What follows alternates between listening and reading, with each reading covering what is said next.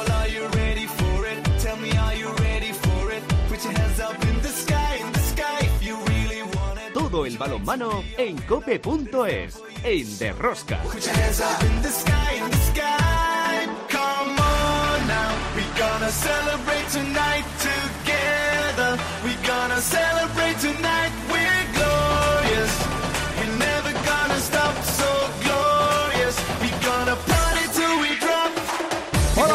estamos aquí otra semana más con todos vosotros. ¿Qué tal estáis todos? Amantes del balonmano, seguidores de Rosca. Un mundial que ha terminado para los hispanos con una recompensa más que merecida con la medalla de bronce. Una medalla de bronce que ha revalidado después de dos años. En el partido por el tercer y cuarto puesto, la selección española bajo la dirección de Jordi Rivera ha logrado una nueva medalla para el balonmano español. Bueno, pues acaba de terminar el partido. España se lleva la medalla de bronce. Menudo segundo tiempo que hemos vivido. Los hispanos se ajustaron en defensa, supieron jugar en ataque. 36-39. Tres goles arriba para el equipo español. Merecedor de esta medalla de bronce que recordemos ya la revalida porque la tuvo en el año 21 una selección española que consigue su quinta medalla en, en unos mundiales en el 2011, en el 2021 y ahora en el 2023. La etapa de Jordi Rivera desde el 2016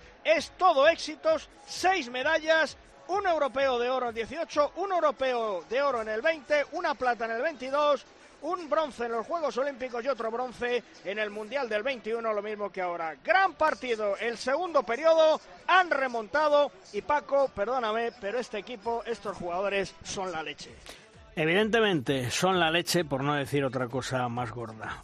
Hablaremos durante este programa, casi casi programa especial, del Mundial 2023 y de esa medalla de bronce que se han traído los hispanos. Otra semana más, como veis, tenemos muchas cosas que contaros. Os recomiendo, no os perdáis ni un solo minuto del programa. El balomano. ¡Empezamos! Si quieres conocer toda la actualidad del mundo del balonmano, descárgate de Rosca en cope.es. El control de sonido está Rafa Nieto en la producción del programa Belén de Diarcia al frente de toda esta maravillosa y generosa familia apasionada del mundo del balonmano, Luis Malvar. En eh, Cope Valladolid, Juan Carlos Amor. Hola, Juan Carlos. ¿Qué tal? Muy buenas. ¿Pesaba mucho la medalla? Pues pesaba más eh, la organización del campeonato, los viajes, todo, porque sinceramente, organizativamente, un desastre. Y Bueno, pero al final nos hemos traído el bronce, que Menos es lo mal, que, lo menos que mal. realmente importa y lo que va a quedar Sí, al final en, eso es el- lo que en currículo de la, de la selección española, Sí. a la que hay que felicitar y ante la que hay que volver a ponerse de pie, porque chicos, da igual que sean épocas de transición, épocas consolidadas, épocas de incógnita. Los hispanos siempre rinden, eh, Jordi Rivera sabe perfectamente dónde están los límites, intenta evitar que se llegue a ese extremo y España sigue siendo España. Y donde estemos, mundiales, europeos o Juegos Olímpicos, seguiremos siendo candidatos a todo gracias a ese otro balonmano que no se ve a veces en el día a día. Sí, y sobre todo que, que empieza abajo y que lo están cuidando. Y también en, eh, en Cope, en Cope Logroño, Chema Joder, a la Chema. ¿Qué tal? ¿Cómo estáis? Yo voy a hacer todo el programa de pie. Estoy de pie. Incluso, o sea, no- y me voy a sentar. Me he quitado la boina ya desde hace, desde hace mucho rato y la verdad es que encantado, no, encantadísimo, ¿no? Eh, qué, qué pena que no tengamos este nivel de balonmano en todos los sentidos, en todos los aspectos y en todos los lugares. Pero bueno, me- me refiero a clubes, a directivos, a patrocinadores, con el pedazo nivel que tenemos en la selección. ¿Sabéis cuál es el problema? Que de balonmano no se volverá a hablar como mucho hasta junio con la Final Four y si no hasta el próximo enero. ¿eh? Porque volvemos a la Liga Sobal. Volvemos, sí, sí, muy apasionante, muy entretenida, todo lo que queráis, pero el balonmano vuelve al ostracismo en los medios de comunicación. Nosotros, como siempre, comenzamos nuestra primera tertulia. En esa tertulia de los magníficos hoy dos grandes técnicos. eh, Falo Méndez, hola Falo, ¿qué tal? Muy buenas. Buenos días, buenos días y feliz año. Igualmente para todos. Y también Alberto Suárez, hola Alberto, ¿qué tal? Muy buenas. Hola, buen día, un abrazo a todos. Bueno, oye Alberto, hay que felicitarte, ¿no? Porque ahí estás ya impartiendo tus clases eh, importantes en, eh, en, en España, ¿no? Sí, He vuelto, que no, no paro quieto. He vuelto en diciembre de, de allá de Centroamérica. Y bueno, me llamaron para venirme hasta Zaragoza, un proyecto nuevo de base, todo de balonmano formativo, que es lo que lo que más me gusta y creo que es de lo que mejor sé hacer, como el, el balonmano dominicos, con 500 niños y niñas en, en equipos de base y llevo aquí unos días y la verdad que quitando el frío que hace por aquí, que nunca me hubiera sospechado el frío que hace en Zaragoza, el, eh, el resto está resultando una experiencia maravillosa y disfrutando de un club que está creciendo un montón y ya con muchos niños en la órbita de, de equipos nacionales de base y chicas y tal, y la verdad que muy bien. Hay que ir sumando experiencias. Es que dicen allí que el viento del Moncayo es muy duro, ¿eh? Alberto, prepárate. Sí, pero una cosa es que te lo cuenten, otra cosa es que lo vivas. ¿eh? Yo creo que, que vengo de Asturias, que estoy entrenado un poco al fresquito, que tampoco vengo de, del sur, pero... Ah, Albert- Alberto, ¿eh? Por verdad. favor, que, que est- estás con un tío de Logroño y con otro de Valladolid, que sabemos perfectamente de lo que estás hablando y nos solidarizamos contigo. No, además Alberto ha vivido aquí sí, unos cuantos no. añitos. Lo, hombre, lo bueno que tiene es que ahí no se va a despeinar. Sí, no, no, pero ya, pero, pero primero que ya me he entrenado bien, que mi vida siempre me ha llevado a sitios fresquitos, ¿eh? Que en Aranda del Duero calor Sí, no hace, luego Ábate, tampoco hacía, verdad. pero lo de aquí es otra historia. Entonces, por, por encima, el, el vientecillo te, te mata, es más, eh, voy con gorro por la calle que no he puesto en mi vida. Bueno, eh, supongo que muy contentos todos con esa medalla de bronce que han traído los hispanos y que ratifica que cambio generacional, seguimos luchando por medallas, eh, seguimos estando entre los mejores del mundo. Eh, Falo, mm, ¿contento como lo has visto algún lunar de este mundial?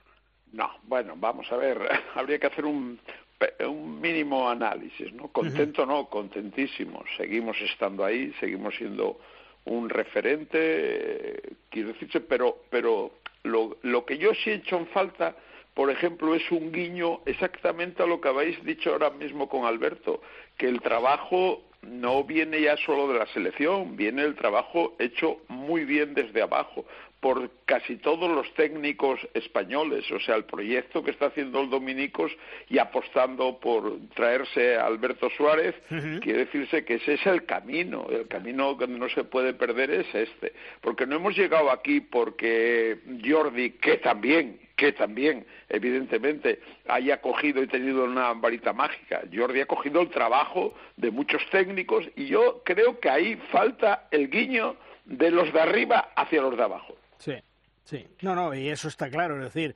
él, está mirando jugadores, está trabajando muy bien, pero la base, eh, desde los entrenadores de base totalmente anónimos hasta los últimos, es eh, la columna vertebral del, del balonmano español y de lo que estamos teniendo, Alberto. Sí, sí, todavía tenemos fondo armario, ¿eh? Y, y de lo mejor ha sido lo bien que han, han entrado la gente nueva que se ha incorporado al equipo nacional y que nos da a pensar en que el futuro es increíble.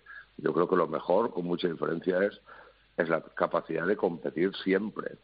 Hace tiempo, y no muy lejano, siempre esto lo admirábamos de los franceses. Jos que siempre están ahí, jos que juegan mal siempre están ahí. Bueno, igual ahora otros piensan lo mismo de nosotros. Nosotros a veces no le damos valor a lo que hacemos, ¿no? La capacidad competitiva de remontar partidos, de, de remontar situaciones adversas de- del equipo nacional ha sido otra vez increíble. Posiblemente no haya sido, a lo mejor, el, el, mejor campeonato en cuanto a juego por, por nuestra parte.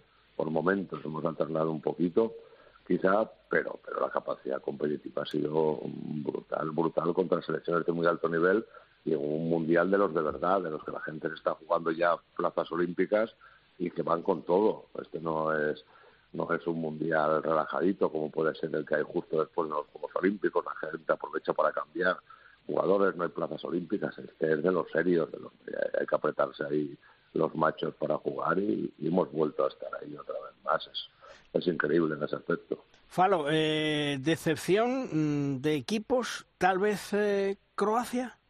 Hombre, es- se esperaba un poquito más.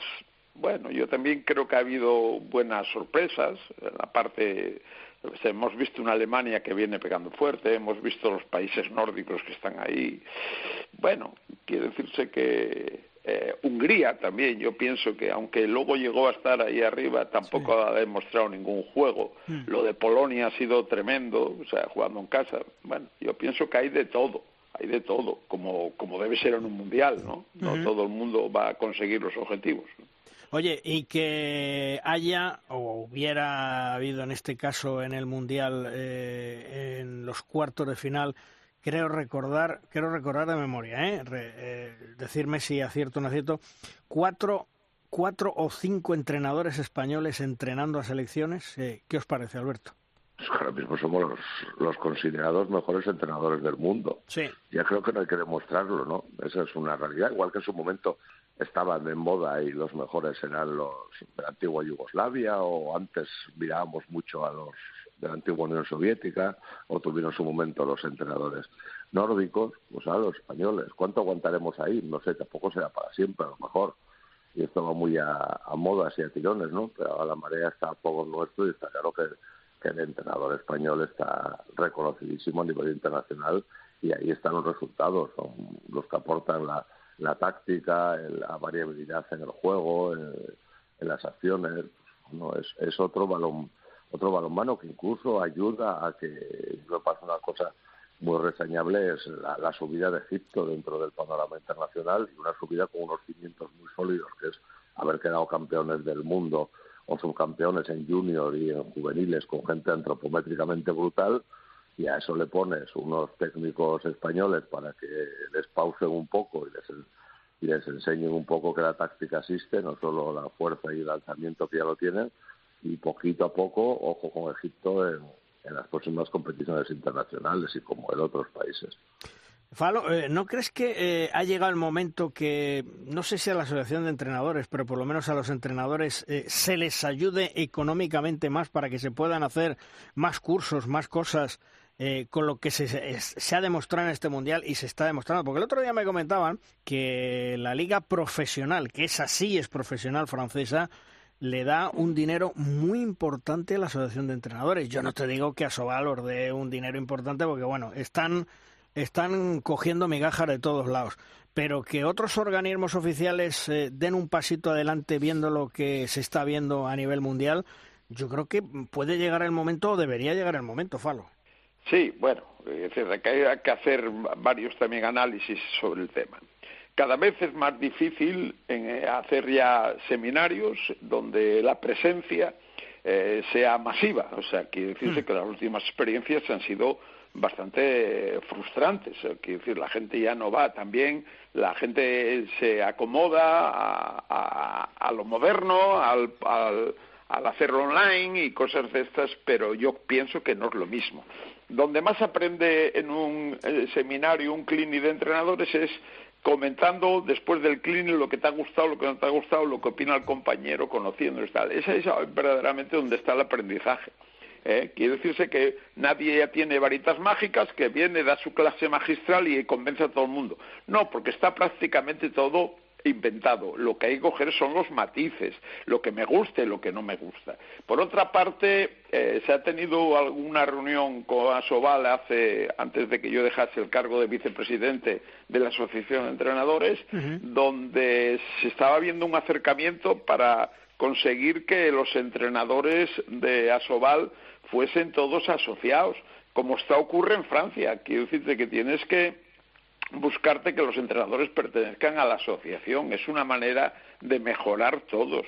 Y evidentemente yo no creo que Asobal esté en condiciones de soltar un duro, pero sí de ayudar, sí de hacer cursos de formación para los entrenadores y para seguir creciendo. Esto no es fácil, porque aquí lo que no tenemos son los medios de los franceses, y entonces aquí pasó todo costeado sobre el bolsillo, ¿no? Y entonces, bueno, hay buena colaboración, Escuela Nacional de Entrenadores, Asociación de Entrenadores, siempre la, la ha habido, porque al fin y al cabo somos prácticamente los mismos pero luego también hay un sector de gente que yo para qué quiero pagar ahí, para qué, bueno, quiero decirte que hay que dar pasos todavía para adelante y muchos, ¿no? Y lo que es importante es que haya mucha unión entre los técnicos para que haya buena comunicación y dejarnos a veces de de tonterías, de, de, maneras de pensar diferentes. ¿no? Eh, perdona, Falo, pero eh, yo eh, lo que creo también es que hay un punto de vista naturalmente más global, pero yo creo que a nivel particular lo que tenemos que intentar es que el balonmano español en España sea un producto atractivo para los entrenadores españoles de España. Porque mm, ahora mismo los entrenadores que salen de, de España con el título de entrenador nacional cuentan en su currículum con un detalle que otros no tienen, y es que son españoles. Entonces, eso ya es un punto a favor de cara a equipos y a selecciones de, fuera de nuestro país. El problema es que nuestro propio balonmano, yo creo que es incapaz de retener a esas nuevas jornadas de grandes entrenadores que van saliendo poco a poco y que finalmente lo único que buscan en sus aspiraciones es entrenar a una selección de otro país o un equipo de otro de otro de, otro de otra liga europea, ¿no? Eh, hagamos hagamos del balonmano español un producto atractivo para el entrenador español. Que vamos a ver que es que para el entrenador perdóname, para el entrenador español, claro que es, que, es, eh, que es muy bueno estar en España y es magnífico, pero que es que el entrenador español tiene que ir al supermercado, ¿eh? Tiene que ir al supermercado a, a, comprar eh, eh, huevos, verdura, pues carne, carne y, ese es uno de los Ese es uno de los detalles a los que aludo cuando digo hagamos el balonmano español un producto atractivo para el entrenador español. claro, claro, es que, pero es que, es que hay, yo creo que, que si el producto lo tenemos, el problema es que no, lo hemos vendido, no, lo hemos vendido ni lo sabemos vender. Ni, ni cualitativa ni cuantitativamente tenemos ese producto atractivo, Chema. Sí, no, no, Pero, te quiero, no, no, claro que no, pero ¿por, qué no? Porque resulta que no, ni lo hemos vendido, ni lo hemos sabido vender, y cuando lo teníamos, lo hemos dejado perder. Ni lo estamos cuidando, ni lo estamos generando. Claro, si no entra, si no entra pasta, si no hay patrocinadores, si no hay dinero, tú haz lo que quieras, que no puedes ir a ninguna Chema, que estamos diciendo, estamos diciendo lo mismo. Lo mismo, lo mismo, sí, sí, sí, sí. Chema, tú tranquilo que cuando sea en liga profesional ya verás cómo todo va como la seda. Sí. ¿Eh? Seguro, seguro. Te iba a decir una burrada, pero esto lo escuchan también gente muy joven. No obstante, no obstante, yo quiero decir dos cosas. En primer lugar, esto, los entrenadores eh, españoles hemos sido unas esponjas. A mí que por la edad me ha tocado vivir de cuando Rumanía dominaba y nos metía de 30 y hasta que empezó la liga, aquella liga Sobal, a meter dinero, a empezar a crecer, y empezamos a traer los mejores jugadores del mundo. De ellos aprendimos muchísimo, fuimos verdaderas esponjas y al final estamos donde estamos porque todos hemos aprendido, todos hemos eh, gastado nuestro dinero sin ayudas tampoco, sin ayudas tampoco. Hemos gastado nuestro dinero para formarnos, hemos salido al extranjero, hemos estado ahí y ahora esta es la realidad de nuestros técnicos. Pero también la realidad es la falta de apoyo, la falta de apoyo a todos los niveles. Yo creo que tenemos una crisis directiva, o sea, en general, no, no hablo de directivos de la Federación Española, hablo en general, una, que sepan también generar y yo pienso que esto es una labor de todos, de técnicos, de directivos, de la Liga Sobal, de la Real Federación Española. Aquí el problema es que a veces somos pequeños reinos de taifas y encima nos pegamos de bofetadas. Y esto es lo peor que tenemos. Somos españoles. ¿Qué vamos a hacer? No, no, no, no somos capaces de acabar con el país, pero ahí estamos. O sea, que siempre pegándonos. ¿no? Sí, bueno, pues eh, la verdad es que tenemos que estar todos muy contentos con la selección española, con otra medalla de bronce. El cambio generacional se está haciendo a la perfección y lo que viene por detrás yo creo que es muy, muy, muy bueno. Les faltará experiencia, en competiciones absolutas, les faltarán esos automatismos eh, que decía Jordi Rivera a lo largo de todo el Mundial, pero lo que viene detrás con los juniors, con los juveniles, con las otras bases que se están trabajando los entrenadores, es tremendo. Por lo tanto, el balomano español yo creo que puede estar muy, muy tranquilo con los jugadores que vienen de cara a los próximos años en ese relevo y en un futuro. Falo, gracias por estar con nosotros. Un fuerte abrazo. Hasta otro día. Como siempre, un abrazo a todos y, sigamos creciendo y teniendo éxitos. Eso es bueno para todos, aunque tengamos nuestra crisis interna. Sí, sí. Un abrazo, Falo, hasta luego. Y también Alberto, Alberto Suárez. Alberto, gracias hasta otro día y enhorabuena por lo de los dominicos. ¿eh? Que ahí es donde se hace el futuro, ¿eh? Ahí, ahí. Esto es lo más importante. La base es lo más importante que tenemos en el balonmano español y la selección, enlazando con lo que hablabais, Sí. es, es, es nuestro balonmano ahora mismo. Nuestras ligas. ¿Cuántos jugadores se van a marchar ya solo ahora? Se están marchando en medio de la temporada. Ya no esperan ni a que se acabe el año para marcharse al extranjero. Los entrenadores que salen ya no vuelven. Ya no vuelven. No hay dinero con que pagarles. Eh, agarrémonos a nuestra selección y por lo menos durante unos días seamos súper felices y disfrutemos de ello y enhorabuena a la gente que está en medios de comunicación que también que también colaboráis muchísimo en esos éxitos. Gracias, Alberto. Gracias. Un fuerte abrazo. Hasta otro día. Hasta luego.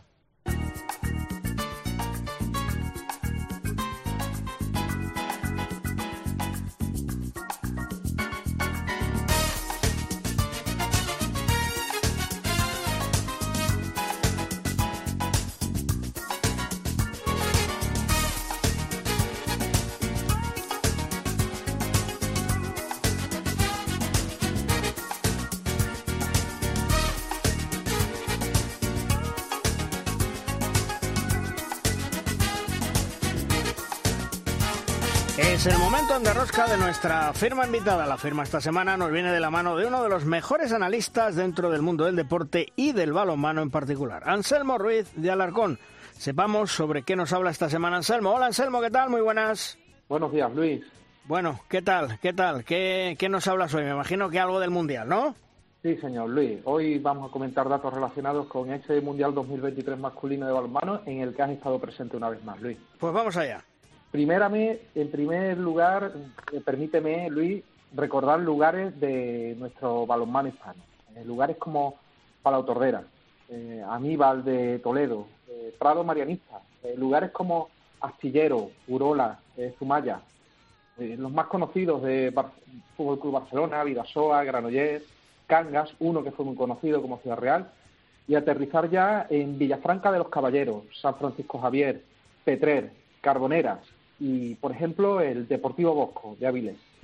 ¿Qué tienen en lugar, eh, qué tienen en común esos lugares? Que, que quizás hoy por la tarde un niño bote su balón de balonmano de camino a un pabellón de esos lugares, a una pista descubierta de un colegio, emulando a aquellos que fueron niños allí y que hoy ya como hombres atesoran un bronce mundialista, porque esos lugares citados, esos clubes, fueron algunas de sus canteras concretas. Eh, desde el punto de vista de los datos, entrando ya en el análisis de los hispanos, hay dos factores que han destacado y que pueden ayudar a entender el éxito logrado.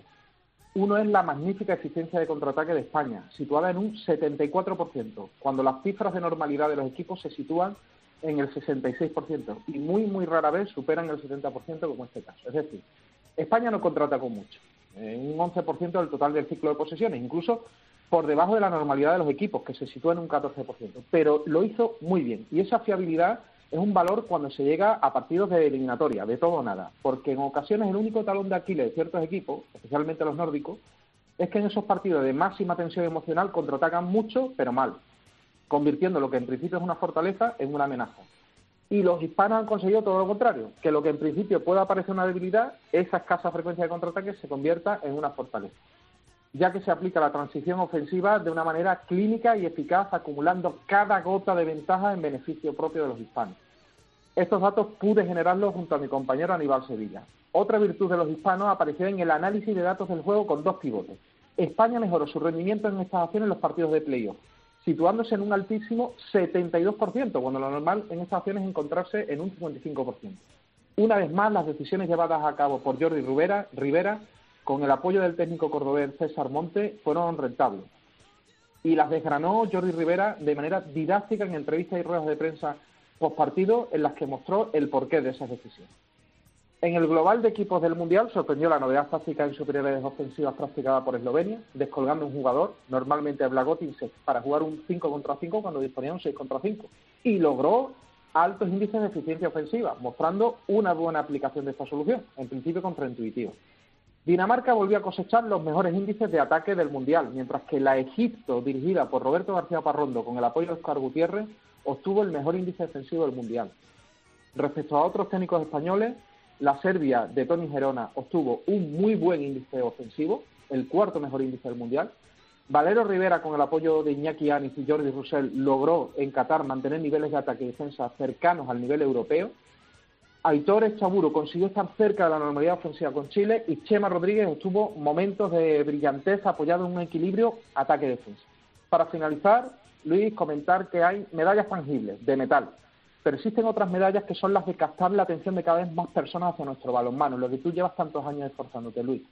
Y la pequeña gran medalla emocional que percibí en este mundial fue de un compañero que nos dio un susto en una mañana que terminó para él, para mi compañero de estudios de, de INEF, Antonio Sesma, en forma de intervención cardíaca severa y cateterismo, en cuanto se comunicó con los compañeros con nosotros por mensajería, lo primero que hizo fue alabar la remontada de los hispanos contra Noruega mientras le consultaban el marcador en las apps con la que tenía encima.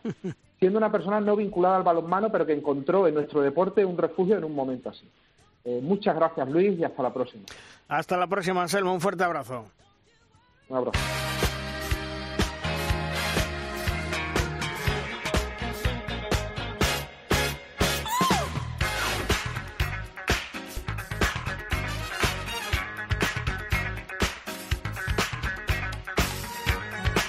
La selección española, como ya sabéis todos, pues se ha llevado esa medalla de bronce más que merecida en un mundial muy complicado, más de lo que la gente se cree, porque una cosa es lo que se ve desde fuera y otro lo que se vive dentro. Han sufrido los hispanos, han trabajado, han luchado y se la han traído, se la han traído con la mano, con las tácticas, con las técnicas de, como le llamo yo, nuestro gurú del balonmano español, que es el gran Jordi Rivera. El técnico español que lleva, creo recordar, en seis años, seis medallas con los hispanos desde el año 2016, septiembre de 2016, que cogió las riendas de la selección española. Jordi, ¿qué tal? Muy buenos días. Hola, buenos días. Bueno, Jordi, ¿qué tal? ¿Has podido descansar? Mm, ¿Vas ya disfrutando más la, la medalla de bronce? Porque como todo va tan deprisa y todo va tan rápido, ¿verdad? Bueno, ayer fue un día duro porque no dormimos después del partido, viajamos, tuvimos aquí comida y afortunadamente a la noche sí hemos podido descansar y hoy a la mañana ya se ven las cosas de forma diferente. Cuando ya descansas un poco y nada, hoy aún tenemos un acto y, y, luego sí que esperemos tener unos cuantos días ahí un poco más tranquilos. Yo estaba diciendo antes, Jordi, que eh, claro, lo que la gente ve no es lo que hay interiormente, pero que este mundial ha sido un mundial muy complicado, ¿verdad? Sí, ha sido duro porque mm, era un mundial donde primero estaban las plazas de los preolímpicos y para ello tenías que meterte en cuartos de final Luego ya no era así tenías que buscar la plaza más limitadas ya en el siguiente europeo. Y bueno, teníamos mm, sobre todo una main run exigente, ¿no? Porque bueno, la fase previa eran tres partidos, quizá el primero un poquito más complicado, pero los demás se podían sacar. Pero luego el cruce con, con Polonia, con Eslovenia y con Francia. Polonia porque era el equipo que jugaba en casa Eslovenia porque es un equipo que bueno que no se nos da muy bien su juego y Francia porque es Francia pues la verdad es que era un grupo exigente. Y bueno tuvimos ahí esa final con Eslovenia que era la que nos aportó la posibilidad de estar en, cuartos y meternos. Pero bueno hasta ahí pues bueno eh, tuvimos que sufrir tuvimos además algunas lesiones y contratiempos. Y bueno la verdad es que luego a partir de ahí se abrió otra competición eh, tú sueles mucho eh, rotar a los jugadores para que lleguen frescos al final del, torneo y eso nos ha venido siempre muy bien. ¿La lesión de Ian Tarrafeta te trastocó demasiado todo lo que tú tenías previsto? Porque aunque llegó Paul Valera, pero evidentemente no es lo mismo, pues tú estabas trabajando con Ian Tarrafeta, lo tenías preparado. Insisto, ¿te trastocó mucho tus planes? Bueno, Ian estaba muy bien, eh, aparte de que ya llevaba la experiencia del europeo con nosotros y bueno, eh, había hecho una preparación excelente y em, bueno, la verdad es que fue un contratiempo importante. Luego también hay que tener en cuenta que, em, que Agustín también en ese primer partido, no sé si fue el primer segundo, también tuvo ahí un problema físico y que arrastró durante casi todo el campeonato. Luego Joan también tuvo ahí algunos problemillas bueno, eh, son propios de la competición, pero que como te pasen desde el principio, pues se notan. Y sí es verdad, pues que las rotaciones se vieron un poco alteradas, ¿no? No era el plan un poco previsto, pero pero bueno, sí es verdad que al haber algún partido así intermedio, por ejemplo, incluso el propio partido de, de Francia, que mm, el equipo ya estaba clasificado, que pese a que yo pienso que los dos equipos salieron a ganar el partido, pero bueno, también todos teníamos el reloj un poco puesto en los cuartos de final. Pero bueno, yo creo que sí llegamos un poquito con algunos jugadores con un, más acumulación de lo que habíamos tenido en otras competiciones. Eh, siguiendo con temas físicos, eh, Jordi, mm, a mí me ha alegrado mucho eh, ver cómo ha evolucionado Dani Lucebáez, que ha tenido la desgracia de tener dos roturas de ligamento cruzado. ¿Cómo se ha rehecho? ¿Cómo ha crecido? ¿Qué responsabilidad está teniendo y sobre todo la confianza que le das?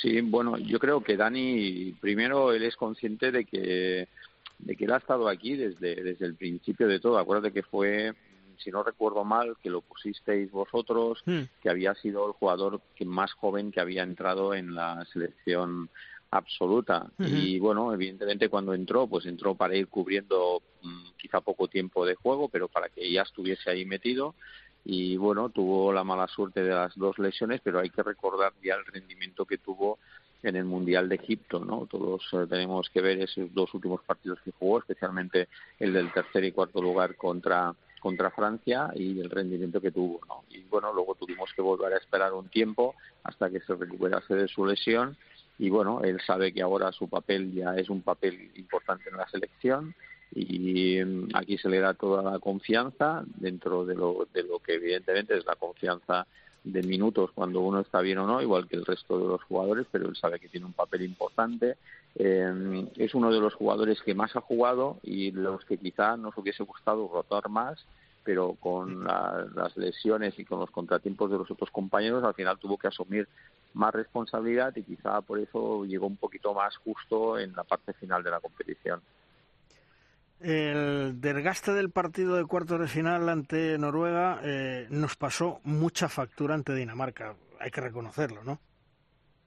Un poco sí. Yo creo que, mm, bueno, quizá no, aparte que el partido fue muy largo, muy intenso, pues bueno, evidentemente las rotaciones fueron menos y, y está claro que el partido de Dinamarca eh, ya por sí solo ya es un partido muy exigente, ¿no? Eh, aún así, pues quizá eh, hay que destacar sobre todo quizá el poco acierto que tuvimos en la primera parte, sobre todo con lanzamientos fáciles que quizá en otras circunstancias, lo, pese al, buen nivel de landing, los hubiésemos hecho, las diferencias hubiesen sido más eh, menores en el segundo tiempo y cuando el equipo remontó, quizá en vez de remontar para empatar el partido, hubiésemos remontado para ponernos por delante entonces quizá el cambio el partido hubiese tenido un signo diferente. Y luego también nos falta un pelín de suerte, la suerte que tuvimos contra Suecia, esos rebotes que nos fueron a nosotros, incluso ese lanzamiento sin portero que al final tocó el poste y salió fuera. Eh, si lo hubiésemos tenido quizá el día de Dinamarca, pues hubo un momento en que Dinamarca estaba fuera porque no estaba acertando con el trabajo contra la defensa al final quizá le hubiésemos podido ganar ese partido. Pero bueno, también hay que tener en cuenta el nivel que tiene Dinamarca y que el equipo compitió, compitió todos los partidos. Y eso, la verdad es que para mí es, muy importante. Mm. En el partido por el tercer y cuarto puesto, 22 mm, goles recibimos en el primer tiempo, cuatro abajo, nos vamos al descanso, mm, te metes en el vestuario con los jugadores. ¿Qué les dices para que cambie radicalmente y en el segundo tiempo, eh, que me perdonen la expresión, arrasamos a, Suecia y nos llevamos al bronce. Bueno, primero hay que destacar la fiesta que vivimos, ¿no? Porque tanto como eres local, cuando eres visitante, cuando juegas con un pabellón de 22.000 habitantes, hay de 22.000 espectadores, disculpa, sí, sí. pues la, la, verdad es que es algo que, que motiva a, a, todos los jugadores, tanto jugadores como entrenadores, ¿no? Em, y, bueno, yo creo que la primera parte no supimos controlar su, sobre todo su contraataque y su contragol. Nos, nos costó mucho eh, cerrar la defensa en esos periodos, incluso haciendo pocos cambios. Sin embargo, sin embargo, yo creo que fue el partido que mejor atacamos a lo largo de los 60 minutos. Para mí, yo creo que atacamos muy bien durante todo el partido. Y bueno, cuando nos vamos cuatro abajo en el descanso, pues bueno, yo creo que todos estábamos convencidos que si nos acercábamos en el marcador el partido podía cambiar. La gente yo creo que estaba, bueno, eh, si es algo que ha demostrado estas elecciones, la capacidad de, de competición que tiene y de reformularse a lo largo de un partido para buscar soluciones y al final en muchos momentos encontrarlas y darle la vuelta al partido. Bueno, yo creo que la, el cambio defensivo a la entrada de Rodrigo con esas paradas que tuvo al principio, solventamos primero la eficacia suya en el contraataque, quizá debido a que al haber un avanzado, pues el subir ellos el contraataque se encontraban que resolvían un poquito más lejos de la línea de seis metros. Eh, ellos tuvieron problemas para defenderlo. Las paradas de Rodrigo significó pues que en seis minutos o seis minutos y medio el equipo pasó de perder de cuatro a ganar de uno y ahí ya fue un partido totalmente diferente donde Suecia ya se le encogió un poquito más el brazo y ya corrió menos porque estábamos en el noveno partido. Y ellos en, el primer en la primera parte habían tenido un desgaste muy elevado. Y ese desgaste al final se tenía que se tenía que notar porque ellos no rotaron mucho entonces pues bueno yo creo que ellos llegaron al final del partido cuando realmente se tenía que decidir pues con los jugadores un poco más cansados que nosotros. Nosotros pues bueno yo creo que mantuvimos la eficacia ofensiva y al mejorar la, la defensa y luego la, el, el, de la forma que estuvo Rodrigo pues al final se terminó ganando hmm. eh, seguimos siendo un equipo en construcción Jordi yo creo que sí. Mm, yo creo que, bueno, eh, quizá no, no, no, no hemos tenido el resultado de lo que es un equipo en construcción, porque al final, tanto el resultado del europeo como el resultado del mundial, no, no tan solo por el resultado final, sino por la forma que tiene de competir el equipo en cada uno de los partidos. Eh, parece como que no es así, pero estamos en un equipo donde aún hay jugadores que llevan muy poco tiempo jugando juntos, donde mm, hay que recordar que hay nueve jugadores eh, que han debutado en este mundial, que era su primer mundial, y que eso hay que tenerlo en cuenta. No es fácil de entrada meterte en, lo que es la responsabilidad de, un mundial o incluso de ese propio partido con Suecia con, con 22.000 espectadores y, hacerlo bien. Con lo cual, yo creo que este equipo, a medida que vaya teniendo más competición y que vaya jugando más juntos, generará más automatismos y yo pienso que cogerá mucho más cuerpo. Eh, Jordi, ¿qué tal eh, desde Valladolid? Un saludo y muchísimas felicidades eh, para que las hagas extensivas también a tu, a tu cuerpo técnico. yo te quería hacer dos preguntas. una, ¿cómo era el trabajo entre partidos en la selección española teniendo en cuenta que hay que evaluar al rival, sacar conclusiones del partido que acabas de jugar, el estado físico de la, de la plantilla.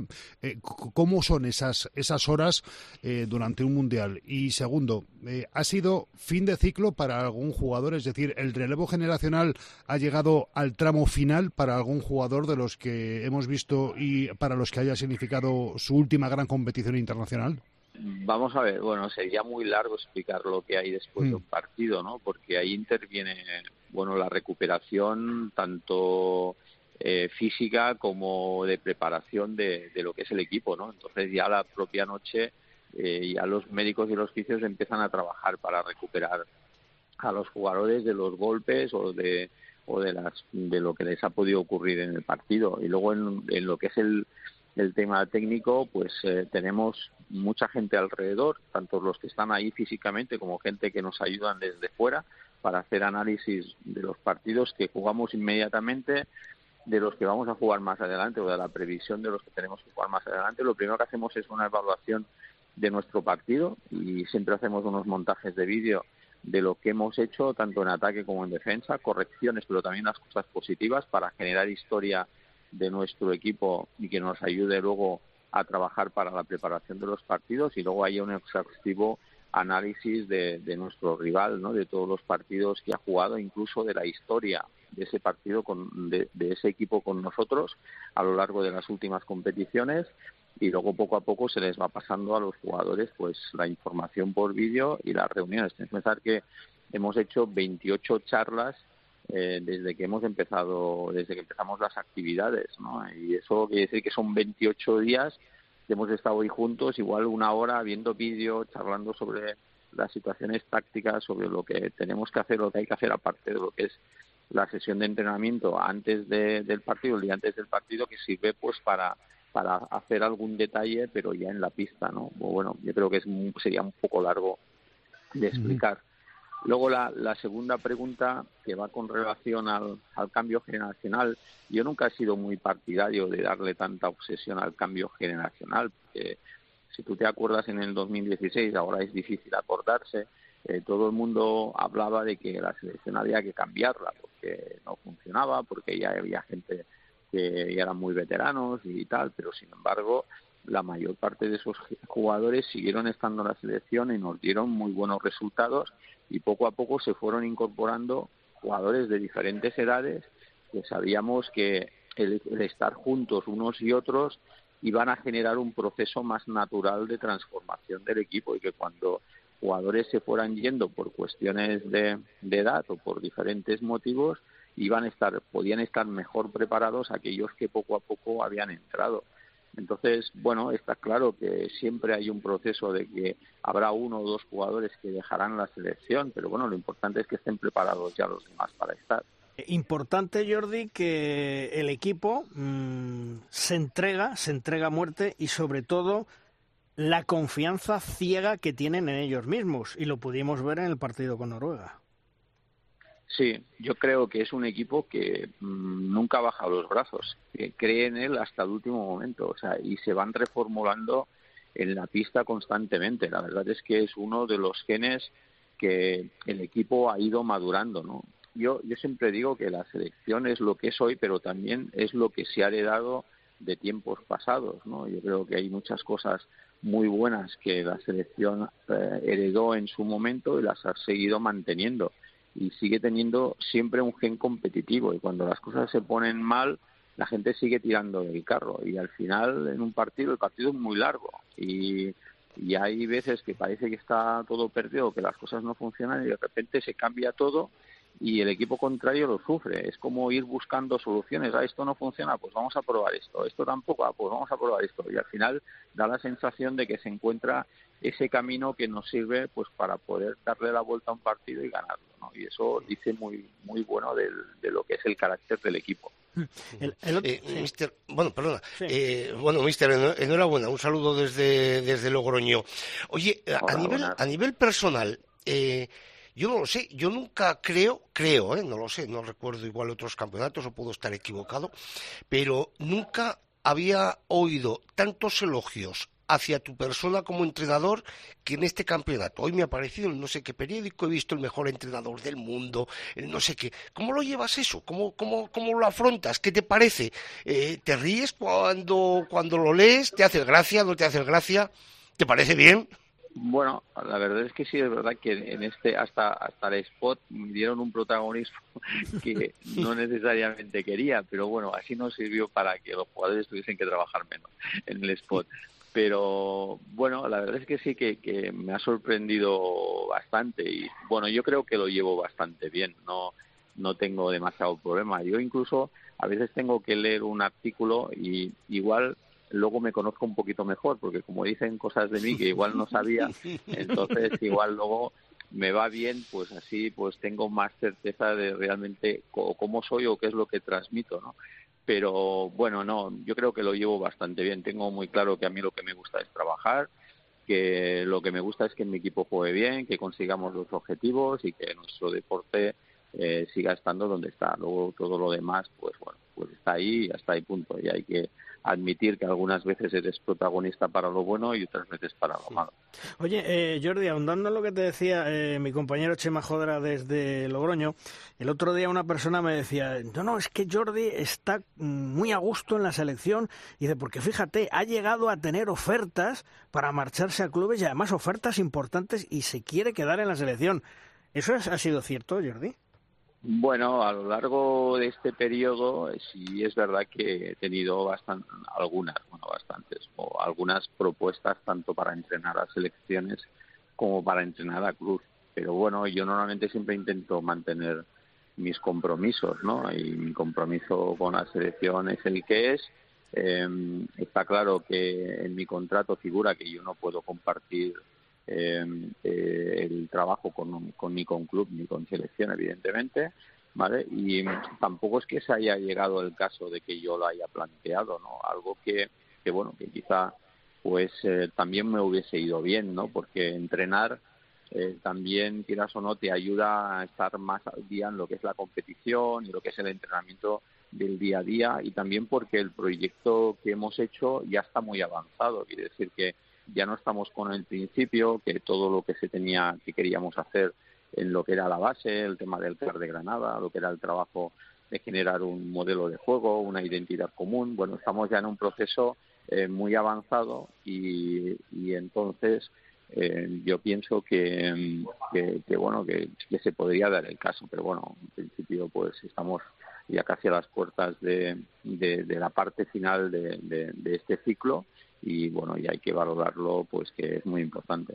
Pero eh, la verdad, Jordi, es que tú eh, estás a gusto mm, con lo que estás haciendo, eh, estás contento, los jugadores sabes que te tienen un respeto tremendo, tú también se lo tienes a ellos, es decir, mm, todo marcha bien, ¿no? Sí, en principio sí, yo siempre he estado muy feliz cuando hago mi trabajo. Cuando estoy en el CAR disfruto mucho, cuando estoy en las selecciones menores con los técnicos que trabajan allá me lo paso muy bien y cuando estoy con el equipo la verdad es que el equipo, desde que, desde que llegué en el 2016, eh, siempre he tenido grupos de trabajo muy buenos, tanto en la parte de pista de jugadores como en, la, en el grupo técnico que ha trabajado conmigo, que la verdad es que los pobres, eh, pues la verdad que muchas veces pues no se ve, pero tienen un gran trabajo detrás que me ayudan pues a realmente analizar bien las cosas y a tomar decisiones correctas. Pues Jordi, enhorabuena por ese Mundial, enhorabuena por todo lo que habéis realizado en el Mundial 2023 eh, en Polonia y en Suecia, que no ha sido nada fácil, insisto en lo que decía al principio, y sobre todo con esa marcha eh, que le has puesto a la selección española desde septiembre de 2016, porque estamos año tras año, aunque estemos en construcción, aunque estemos en renovación, aunque estemos en lo que estemos, estamos siempre luchando en las semifinales, estamos luchando por medallas y eso es de agradecer en un deporte que desgraciadamente a nivel local, a nivel país, bueno, pues con nuestra liga pasa, pasa desapercibido y todo el mundo está pendiente en el mes de enero, sea mundial, sea europeo y por supuesto en, en los Juegos Olímpicos. Jordi, enhorabuena y como siempre gracias por atendernos, un fuerte abrazo. Muy bien, muchas gracias y muchas gracias a vosotros para estar siempre ahí. Vale, vale hasta, luego, Jordi, adiós. Un abrazo, Chao, hasta luego. Chao, chao.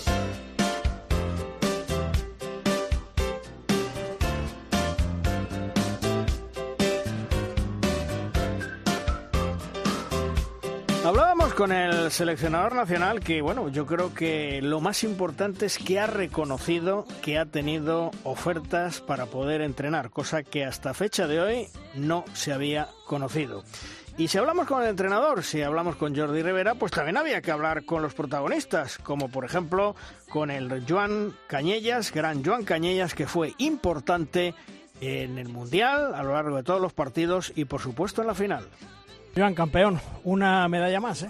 Sí, una más y con un, gran sabor de boca. El año pasado llegamos a la final, pero el sabor de boca que, con el que hemos terminado es totalmente distinto. Terminar ganando un campeonato complicado, con un camino pues ante grandes rivales. Con una primera parte en que las cosas parecían que no salían y, luego la segunda que, que, hemos girado el marcador y además jugando en Suecia contra Suecia, eso, eso es muy bonito. Oye, eh, ¿qué habéis cambiado? Porque habéis subido, yo creo, un, peldañito eh, la intensidad defensiva, todo. Sí, en la primera parte ellos se han ido en los unos contra unos, pero bueno, yo creo que la gran diferencia ha sido que he podido meter tantos goles de contraataque o saque rápido. Y en cuanto a la defensa ha estado un poco más puesta, pues ellos han tenido un poquito más de problemas. Hemos estado seguramente un punto más agresivos, igual ellos un punto más cansados, no lo sé. En todo caso, cambio de actitud y eso se ha visto reflejado también en el marcador. Este equipo en el Mundial parece que los segundos tiempos los van mejor. Bueno, igual llegamos mejor eh, a los momentos importantes del segundo tiempo. También tenemos un gran corazón que nos hace luchar en todo momento. Y bueno, eh, la verdad que no encuentro explicación, aparte de que las rotaciones de Jordi pues desde luego hacen sus frutos en esos momentos importantes y, el corazón. Yo creo que nadie quiere perder, pero si alguien no quiere perder somos nosotros. Nueve jugadores, digamos entre comillas, novatos en un mundial. Estamos en plena regeneración, renovación. ¿Cómo funciona este equipo?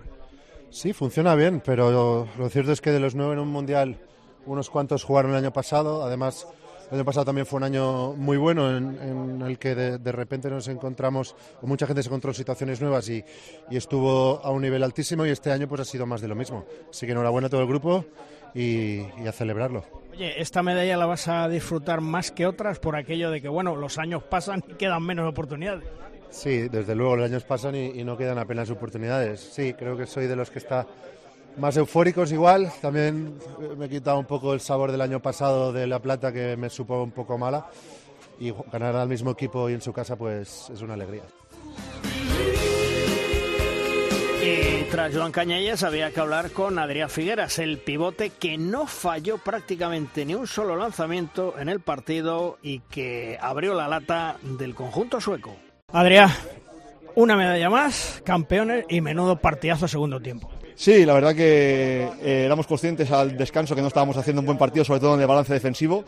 En la faceta ofensiva creo que hemos estado bien, hemos, habíamos anotado creo que 18 goles, que son muchísimos, pero es verdad que en el balance defensivo no hemos estado todo lo ajustados que nos gustaría. Al descanso hemos hecho algunos ajustes y nos hemos metido en el partido muy rápido y a partir de ahí, bueno, pues la raza de este equipo, ¿no? El competir, competir hasta el final y, bueno, creo que un premio muy merecido para este grupo. Oye, ¿qué habéis hablado en el descanso? Porque habéis subido en intensidad defensiva, en ataque habéis estado mucho mejor. ¿Qué habéis hablado? Mira, hemos hablado que tenemos que seguir haciendo las cosas como las estamos haciendo, sobre todo en ataque. Estábamos marcando con facilidad, entre comillas, y lo que sí que teníamos que ajustar era el tema del balance defensivo que nos estaba costando muchos goles, ¿no? Creo que que Jordi eh, ha, cambiado el sistema defensivo a 5-1, eso nos ha permitido hacer menos cambios y estar más ajustados en el balance y creo que eso ha sido una de las claves del partido. Y como te decía antes, a partir de ahí el partido se ha igualado y bueno, la raza de este equipo, el carácter, pues eh, competir hasta el final y, y, muy merecido la verdad. Este equipo parece que en los segundos tiempos, por lo menos en este Mundial, ha funcionado mucho mejor. Sí, yo creo que hoy ha sido una muestra de que todos los jugadores que estamos aquí, los 18 jugadores que estamos aquí, hemos aportado durante todo el campeonato, eh, hemos llegado en buenas condiciones físicas y eso nos per permite en las segundas partes pues igual estar un poquito mejor que los, los oponentes. Y bueno, eh, parece que en este campeonato nos hemos abonado un poquito a, a ir por detrás en marcador y acabar ganando. Y bueno, en este caso ha salido bien y felicitar a todo el equipo, la verdad, que se lo merece. ¿Te has encontrado eh, a gusto en el segundo tiempo en la posición de pivote? Porque has marcado muchos goles. Sí, muy a gusto, muy a gusto. Además que, que, creo que el equipo ha jugado muy bien y siempre digo yo, igual, ¿no? Si el pivote marca muchos goles es que el trabajo colectivo del equipo está siendo muy bueno. Creo que hemos tenido hoy la fluidez en ataque que igual nos ha faltado en otros días y, y bueno, eh, hoy me, me ha tocado a mí marcar los goles, pero evidentemente esto, como te decía antes, es un trabajo puramente de, de equipo. Oye, lo que sí están mirando a, a, todo el público, a todos los aficionados, es que este equipo en plena regeneración, porque estáis regenerando, bueno, con gente joven y tal igual, pero es que sigue luchando por medallas. Sí, es curioso que la regeneración, desde que yo llegué en 2017 hay regeneración, pero es verdad que cada vez están entrando más jugadores jóvenes y, y bueno, creo que el equipo eh, se adapta muy bien a la llegada de nuevos jugadores, son jugadores evidentemente con muchísima calidad y que se adaptan muy bien al sistema tanto ofensivo-defensivo que propone Jordi y creo que esa es una de las claves. ¿no? Eh, como te decía antes, el estar aquí 18 jugadores y el aportar todo el mundo su granito de arena para que eh, al final lleguemos todos en buenas condiciones creo que es una de las claves del campeonato. Enhorabuena y a disfrutar. Muchas gracias. Y en ese trío de jugadores no podía faltar Rodrigo Corrales, que con sus paradas dio alas a la selección española para ganar a los suecos en Estocolmo. Bueno, Rodri, campeón, enhorabuena. ¿eh? Bueno, muchísimas gracias cómo hemos sufrido, cómo habéis sufrido. Menudo campeonato duro, ¿eh? El campeonato duro, hay que reconocerlo. ¿eh? Preparados para lo que viene. La selección es así, es, es, es sufrimiento puro. Eh, al final, nosotros somos un equipo que si algo hacemos bien es, es la fuerza del grupo, ¿no? Saber, no, saber siempre, sobre todo en las situaciones adversas, responder. Y todos, eh, no hay grandes estrellas. Obviamente, a nivel individual tenemos jugadores muy buenos, pero cada uno sabe su rol, todo el mundo sale con ganas de aportar y al final los resultados están ahí y nos, nos hacen muy felices, ¿no? Acabar los torneos como como hoy. Yo siempre digo que la mejor portería del mundo es la española, Gonzalo y Rodrigo. Bueno, gracias, pero al final mejor que lo sigas diciendo tú, de mi boca no va a salir, yo intento salir al campo, hacer mi trabajo y, y a partir de ahí pues apoyar a Gonzalo. Lo bueno es que como habéis visto, no solo en el campeonato de hoy, que nos apoyamos, que estamos mentalmente los dos fuertes para estar preparados e intentar ayudar a, al equipo, ¿no? Al final somos 16, 18 jugadores o 19 que estamos aquí con el mismo objetivo, que es llegar a la final, pero cuando no llegas con este campeonato, pues al menos te vas para casa con la satisfacción de haber competido todos los partidos y con opciones de ganar cada uno de ellos. ¿El segundo tiempo es vuestro segundo tiempo en este mundial? Bueno, eh, sobre todo porque hemos aprendido a, eh, los errores del primero, ¿no? Y no es fácil jugar en contra, 22.000 personas, cuatro abajo, pero hemos aprendido sobre todo a hacer el repliegue bien, no permitirles correr y a partir de ahí, desde la defensa o las paradas o pues, eh, ir ganando en confianza, ponerse uno arriba y ya después ya era más complicado para ellos, ¿no? Con la presión de, querer hacerlo bien. Así que muy satisfechos, sobre todo por la respuesta del equipo que nos va a servir para futuras citas. ¿Os habéis sacado una espinita del año pasado que nos dejó un mal sabor de boca? Bueno, eh, al final, igual que hoy, no se ha salido de cara, obviamente, el año pasado, pues sí que, que nos dolió en su momento, pero bueno, eh, al final lo mismo, perdimos un último segundo con un penalti, o sea, con nuestro sello de identidad. Y al final, eh, cada campeonato es una historia nueva, y nosotros siempre soñamos con estar arriba, pero si no, con dejarnos el alma. Este equipo en plena renovación no solamente funciona, sino que llega a finales y gana medallas. Bueno, ese es el objetivo. Eh, no es fácil, repito, estar un mes sabiendo que obviamente hay selecciones a nivel individual por encima de nosotros y cada partido nos exige una preparación, eh, obviamente física, análisis de vídeo y una preparación mental, porque sabemos que vamos a sufrir. Entonces, no es fácil, pero lo hemos conseguido y eso nos, nos da confianza para el futuro, obviamente. Oye, el peor momento de la selección el partido con Noruega que tuvisteis que sacar todo y un poco más? Bueno, es que repito, la calidad individual de Noruega es, muy alta. Mira los jugadores que tiene, solo hace falta analizarlo. La verdad que ahí, pues, con la última acción de ellos, volvimos a renacer y pues de alguna manera lo hemos aprovechado hoy, ¿no? Son partidos tan igualados en los mundiales, tantos partidos seguidos, que tener un rendimiento tan paulatino a lo largo de toda la competición es algo admirable, lo cual a mí me sorprende incluso a día de hoy de mis compañeros. Así que a partir de ahí ¿Podríamos haber perdido contra Noruega? Sí, pero, como repito, con la opción de haber empatado o ganado el partido. Yes. Enhorabuena y a disfrutarlo, Rodri. Gracias a vosotros.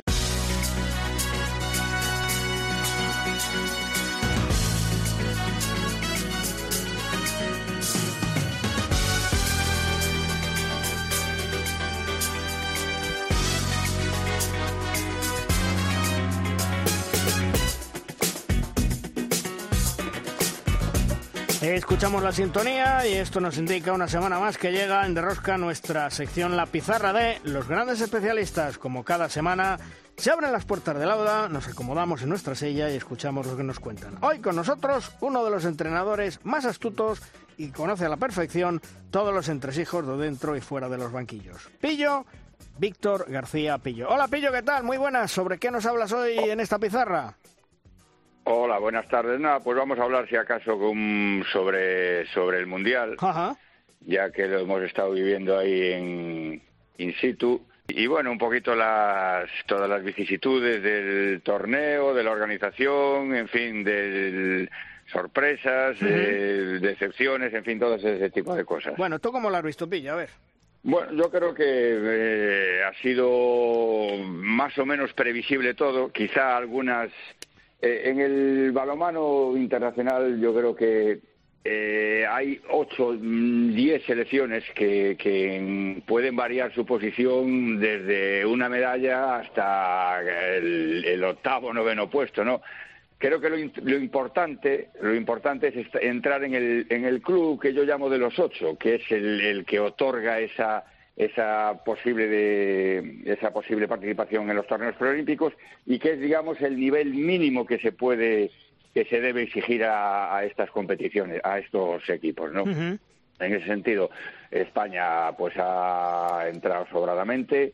Eh, era el, el, objetivo que Jordi había manifestado en muchas en muchas ruedas de prensa y en muchas declaraciones el objetivo mínimo y, y por tanto conseguido no Quizá alguna pequeña decepción supondría el, el, Polonia e incluso Suecia, quizá Suecia un poco marcada por la, por la baja última hora de, de su jugador franquicia, de, Jim Goffrison, pero Polonia, Polonia con ocho años preparando el torneo y preparando a su equipo para llegar a mejores condiciones, pues eh, se ha quedado en una quinceava posición que tampoco, decimoquinto puesto, que tampoco creo que sea muy, muy bueno. Oye, ¿y, ¿y, tal vez una de las mayores decepciones Croacia? Sí, Croacia, que es una asidua de este club de los ocho, pues ha quedado en el noveno puesto, ¿no? Y por tanto, fuera del preolímpico. Se le puede solucionar el tema del preolímpico eh, siempre que, mmm, Dinamarca o Francia sea sea se meta en los puestos de honor del europeo o que Egipto gane el campeonato africano y entonces se corra al, noveno puesto el, el juego preolímpico, pero sí Croacia quizá eh, sea una de las, de las mayores decepciones. Bien es cierto mm, que aquí, al ser un mundial de tantos equipos con tantos grupos, eh, puede haber desigualdades, ¿no? Y concretamente Croacia, pues bueno, falló en la Men Round 4 eh, con Egipto y Dinamarca por delante y lo dejó fuera de los cuartos, ¿no? Pero, por ejemplo, en la Men Round 3 habría, hubo, o, en la Men Round 2 que se quedó fuera Portugal, y en fin, que esto, estos, estos eh, torneos con tantos equipos y tantos grupos pueden dar lugar a muchos desequilibrios en cuanto a la configuración de las, de las fases principales, ¿no? Y Croacia, en ese sentido, al no estar dentro de ese club de los ocho, pues creo que, que lógicamente es, es una pequeña decepción también, ¿no? Igual que Eslovenia, o igual que Portugal, incluso, o Islandia, que se quedaron también hasta ahora. Sí, la verdad es que, eh, Pillo, si la organización ha sido, entre comillas, aceptable, y digo aceptable por no decir desastrosa en muchas cosas, con dos países, Polonia, Suecia, dentro de dos años, que ya lo anunció Hassan Mustafa al eh, concluir y al cerrar el Mundial 2023 en el 25, Croacia, Dinamarca y Noruega. Puede ser terrible esto, ¿eh? Bueno, yo creo que eso, eh, en mi opinión, debería mm, hacerse un replanteamiento de la IHF sobre este tipo de, torneos, porque eh, si ya este fue complicado a nivel con situaciones eh, esperpénticas como la de Dinamarca, de volar de un país a otro para volver a volar al país de origen, la de España esperando a última hora del último día de la Menram para saber si se iba a Estocolmo, si se quedaba en Dansk con los privilegios que se otorga a los países a los países organizadores. Eh, eh, eh, ahora fueron dos, Polonia y Suecia, pero en este caso van a ser tres que van a elegir prácticamente rivales, que van a elegir sedes, sus sedes para jugar puestos de renombre, semifinales o, o, incluso cuartos de final. En fin, que con tres, con tres países pues va a ser una auténtica locura seguir este, este torneo y una auténtica locura para los jugadores, porque no debemos olvidar que jugaron nueve partidos en 18 días. Es un es una quiero recordar que fueron nueve partidos. Eh, es una barbaridad, es una barbaridad para el para el cuerpo del jugador, ¿no? Si a ello le añades viajes que aunque sean en avión son viajes que suponen un trastorno, que, que como en el caso de España tú, le evitó unas horas de descanso y, y una sesión de entrenamiento de recuperación que le vendría de, de, de fábula para, para preparar los, el partido semifinales de cuarto de final. Claro, con tres países y tres países con tanta distancia eh, entre uno y otro, de Croacia pues a, los países nórdicos va a ser una barbaridad de viaje, ¿no? En fin, que no todo vale por el dinero y que la IHF debería replantearse esto eh, pero seriamente además. Sí, porque además eh, hay que contarle a los oyentes, Pillo, que en ese vuelo charter que se produjo después, eh, el vuelo charter de Dance a Estocolmo, que se produjo después del partido entre España y Dinamarca, o sea, no era un partido liviano, lo que cenaron los jugadores españoles y los jugadores daneses, porque fueron para los dos, fue un picnic. Eso es una buena recuperación para los jugadores con todo el desgaste, ¿no? Sí, sí, no, no, no, no cabe duda que es, es, una, es una locura, es un... En definitiva, lo que va a pasar es que lo van a pagar los clubes probablemente, ¿no? Ya en el momento del torneo, pues eh, se sufre, ¿no? Porque no es lo mismo eh, estar descansado, como por ejemplo Suecia. Suecia no se ha movido de Suecia, ha estado tranquila, ha estado allí. Ahora, esos jugadores con la tralla que llevan estos, estos 21 días, vuelven a su equipo y este sábado tienen jornada. Que el jugador no es una máquina y que después nos quejamos y nos lamentamos de las ausencias de los mundiales y de las lesiones de los jugadores. Y al jugador hay que darle descanso, necesita descanso, porque si no se va a lesionar seguro. Estamos a lo de siempre, Pillo, que a los artistas de este circo son los que menos importan, lo que interesa es la pasta, la pasta y la pasta, tanto a la I como a la E, y al final todos con la J de jorobados o de lo que queráis. Pillo, gracias, un abrazo, hasta otro día. Bueno, un abrazo, hasta, luego, chao.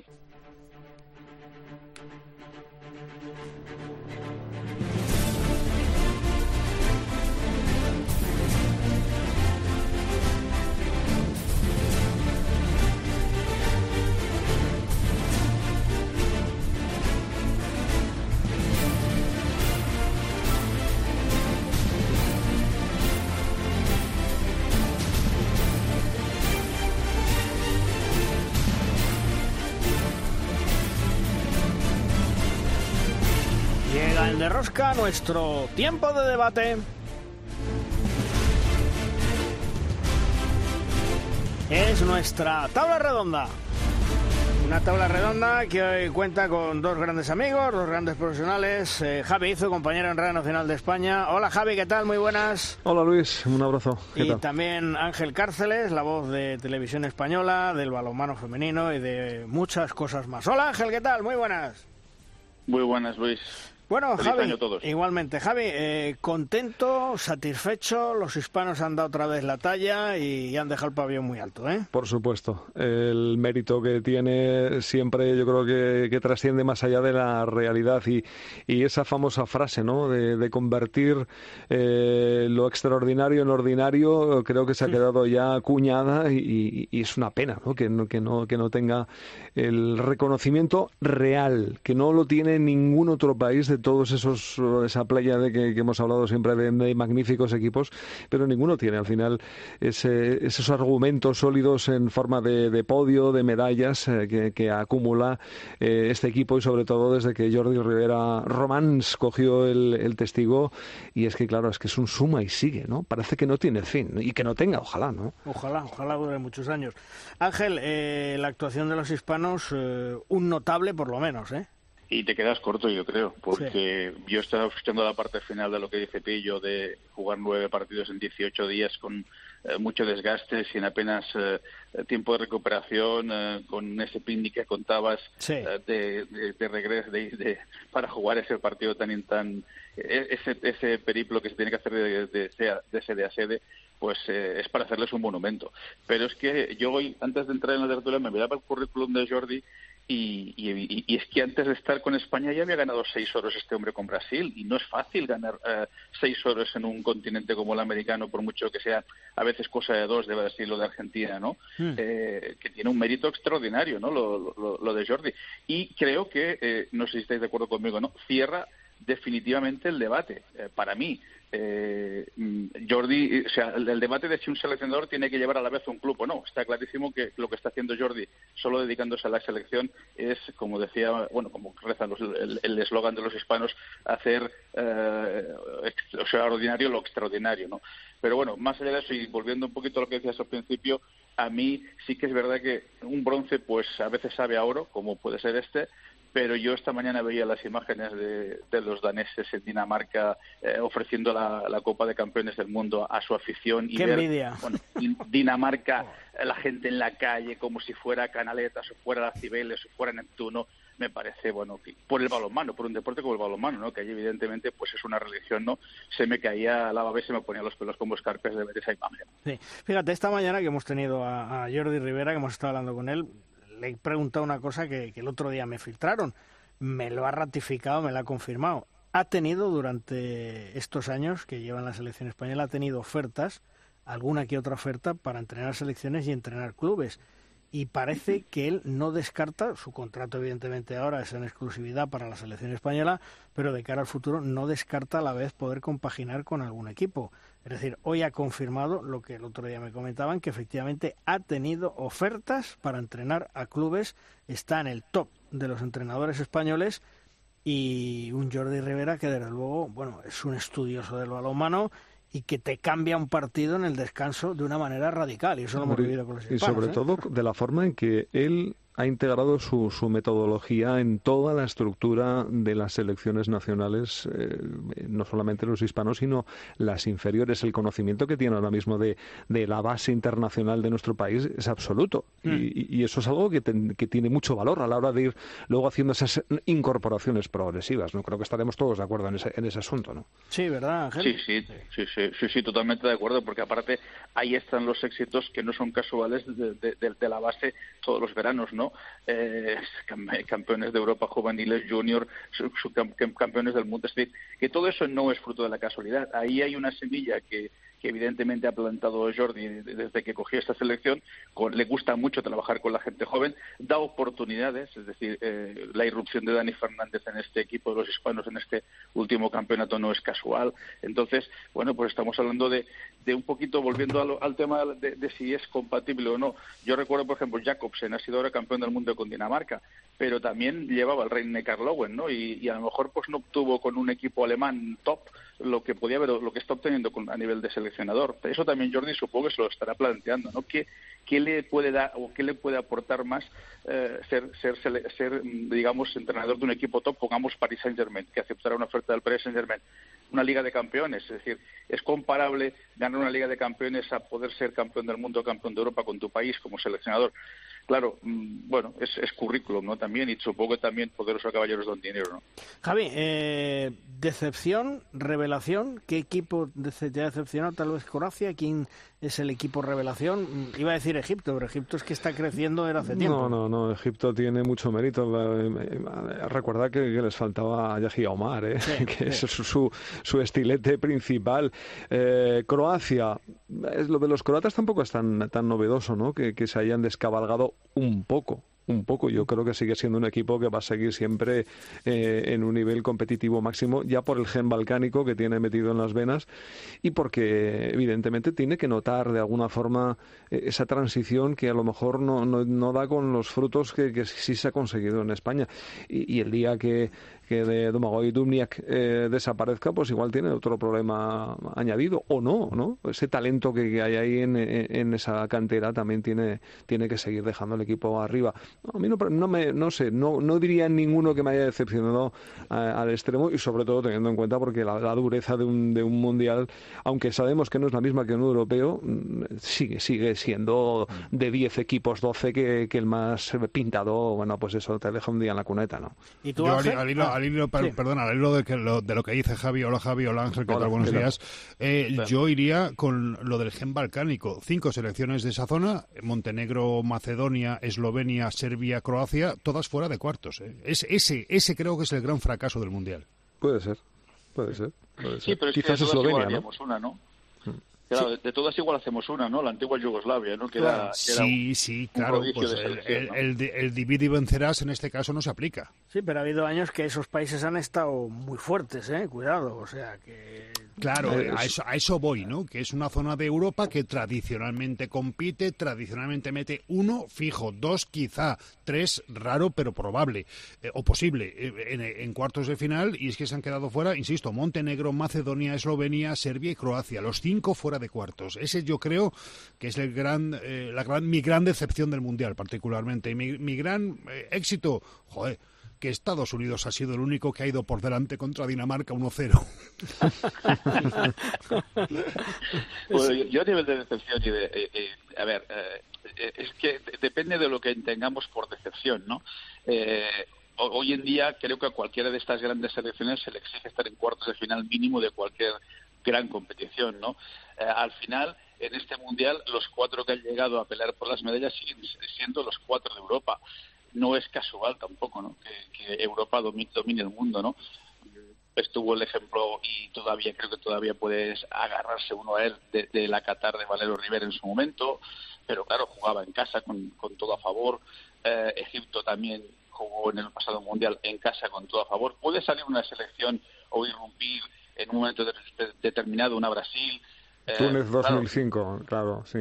Claro, es decir, hay, es decir, depende de donde, pongamos el listón, ¿no? Pero evidentemente, si, si por decepción se entiende no estar en cuartos, pues podríamos hablar de esas elecciones que partían, entre comillas, como candidatas a estar peleando por las medias, han quedado fuera de esos mejores del mundo. Eh, bueno, es que claro, es que España se cargó a una Noruega que había estado en podio en las últimas competiciones. Por tanto, es que al, final todo es el, hilo que separa, la línea que separa el éxito del fracaso. Y fracaso entiendo que nadie fracasa cuando lo intenta, ¿no? Pero, pero es tan, tan fina que es eh, cualquier mínimo detalle, un balón perdido, un siete metros fallado. Es que estamos hablando de, de cosas que, en el mundo del balonmano son muy tangibles, no son Imagina lo que nos hubiera llovido. la gloria o al infierno. Perdón, Ángel, imagínate que nos hubiera llovido si por un azar eh, Eslovenia nos hubiera dejado fuera de cuartos, ¿no? Eslovenia y Francia. o sea, ah, muy fácil, algo muy factible, ¿no? Pues nos hubiera llovido de, de todo, ¿no? Oye, ¿yo puedo cambiar de decepción?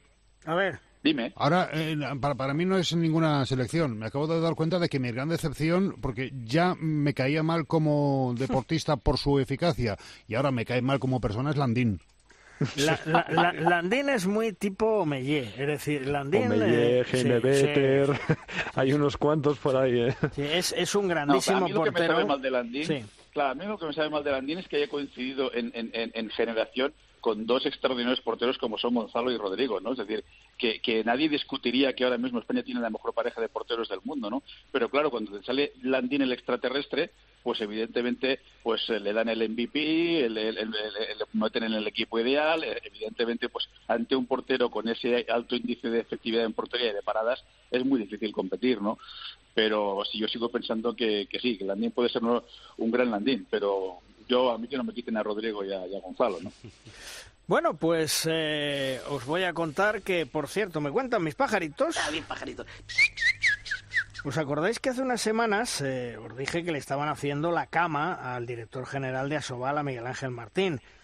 Semanas más tarde os dije que bueno que se lo habían cargado, lo que pasa es que justificaban que, en fin, eh, ya de cara al futuro pues había cumplido lo que tenía que hacer, etcétera, etcétera. Bueno, pues este buen hombre, el exdirector general de Asobal, se lo acaban de cargar, ya tiene nuevo puesto, es director general de la Real Federación Española de Rugby. Y hasta ahí lo dejo. Puede tener sus consecuencias de cara al futuro. También sé que aprobaron en la última asamblea eh, para allá un director de partido en cada encuentro, por supuesto pagando dinero.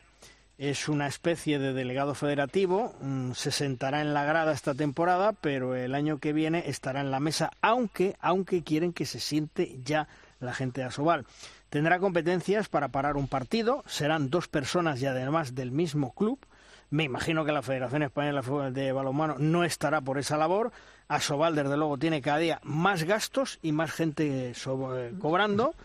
Y eh, en este tema me contaban que el pasado jueves 26 de enero se celebró una reunión con todos los que van a ser los directores de partidos de Asobal. Pero es que quieren que sea ya, a partir de la próxima jornada, es decir, ya este fin de semana. Lo que está quedando muy claro es que, y mira que muchas veces lo hemos dicho, oye, ¿tiene solución la relación Asobal-Federación? Bueno, pues lo que ha quedado muy claro es que le van a plantar cara a la Federación para que el director de partido se siente ya en la mesa y tenga muchas competencias. ¿Eh? Estos son los que quieren ser liga profesional, ¿eh? ¿Qué os parece? Sobra dinero, ¿no? Sí, sí, sí, sobra dinero, Mm. sobra mucho dinero. En Asobal sobra dinero y además como van a ser liga profesional, pues eh, no hay ningún problema, todo se va a resolver. Es decir, esto es una auténtica locura. Van mm, camino del precipicio, además eh, cada día metiendo una velocidad más.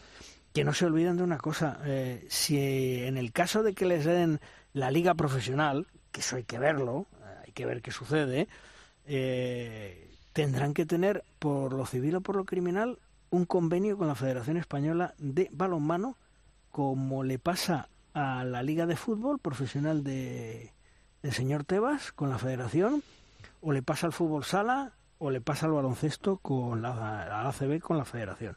Que no se olviden nunca de eso, ¿eh? O sea, eh, hacer lo que les dé la gana y libres no van a poder ser. Y las dos personas que quieren de director de partido mm, tienen que ser del mismo club local, ¿eh? O sea que mucha objetividad. Me imagino que, que eso lo, lo tendrán muy en, en cuenta. Pero si lo que quieren, si lo que quieren es un poco copiar el formato de la Liga de Fútbol Profesional con el tema del director de partido que finalmente pase, sea quien haga el informe, eh, el acta no deportiva del partido, que es lo que más o menos hacen, Hmm. eh, lo que deberían hacer es eh, contratar un equipo de, de señores cualificados para esa función, como hace la Liga, y como si fueran árbitros, designarlos para cada encuentro que se dispute en la, en la jornada, porque si van a ser dos personas del equipo local, Sí. eh, no sé si remuneradas por el equipo local, Remuneradas, remuneradas. pero no sé si por, el Asobal. equipo local o por Asobal. Asobal. Eh, yo imagino que va a haber... Asobal que se lo va a cobrar. A los Hombre, equipos. claro, claro, claro, Ya, claro. pero, es igual, Che- Chema, Chema. A va ver, haber yo arañazos invito- por ser... yo- si, si lo que tienes que hacer es al final res- resumir el partido en un papel, yo, yo araño por ser director de partido. A ver, si me encima trinco... De verdad. De Es un- verdad, es es que hay veces que no sé si es una risa o es una broma. Pero es- No, es es que, es, es que, creo- a es que claro, es, exactamente, Ángel, es un disparate. O sea, es que suena a coña. Suena a coña. A ver, si se quiere profesionalizar en el sentido de que por ejemplo, estamos viendo en los mundiales y en los europeos que eh, hay pues la figura del delegado federativo que pone la EHF o la EHF y por encima de él hay un, un o sea, hay un observador y un, y un, y un delegado, no algo parecido. Son dos personas en definitiva que si hay algún lío con lo que sea, con el cronómetro, con la mesa, con los tiempos muertos, si hay que amonestar o sacar una tarjeta o un instant replay, claro, pero estamos hablando de alta competición, es decir, si queremos llevar la Soval a esos niveles, pues eh, eso tiene, tiene un precio, ¿no? Es decir, y, y, y sobre todo lo que decíais, un, un, un determinado perfil, eh, porque no es lo mismo que te diga algo o te haga un informe en Acheski, por poner un ejemplo, que te lo haga Perico los Palotes, ¿no? Bueno, no eh, sé. bueno, habrá que ver quiénes son los directores de, de partido, ¿no? ¿Qué perfil tienen, no? Bueno, pues os voy a dar ahora una, una noticia con enjundia, porque me cuentan mis pajaritos. ¿Os, acorta, ¿Os acordáis que salió en su momento en algún medio de comunicación oficial de Internet, porque es un medio de Internet, el medio oficial de la Soval, que el contrato con plenitud de la Soval rondaba el millón ochocientos mil euros en tres años. ¿Os acordáis de esto, no? Porque supongo que la habéis leído. Bueno, yo os digo que es mentira. Tienen un contrato fijo anual de mil euros. Recuerdo que SACIR antes les pagaba mil euros el último año de contrato, es decir, han bajado de 225 a mil euros. Y pueden llegar, pueden llegar a los mil euros al año, siempre y cuando cumplan una serie de variantes en el contrato que parece ser son imposibles de cumplir por parte de todos los clubes. Tienen que realizar, según está en el contrato firmado, gastos de acciones, publicidad, etcétera. Eh, los clubes no tienen dinero para gastar. La duración del contrato con plenitud es por tres años, sí, sí, pero ojo, anual, uno más uno más uno. Que no engañen a nadie. ¿Sabéis cuál es la próxima acción que quieren hacer los listos de Asobal en esta primera jornada de la segunda vuelta? ¿Os ha llegado alguna noticia? No. Bueno, pues os lo digo ya. Van a poner eh, una especie como de telas o una especie de plásticos en los fondos de las porterías para que no se vea que están vacíos los pabellones y a la gente poca o mucho que vaya a ponerlo en los laterales para que las cámaras de televisión de la Liga por Televisión lo saquen y parece que, parezca que haya más gente. Figurantes. Exacto. Exacto. ¿Qué os parece? ¿Eh?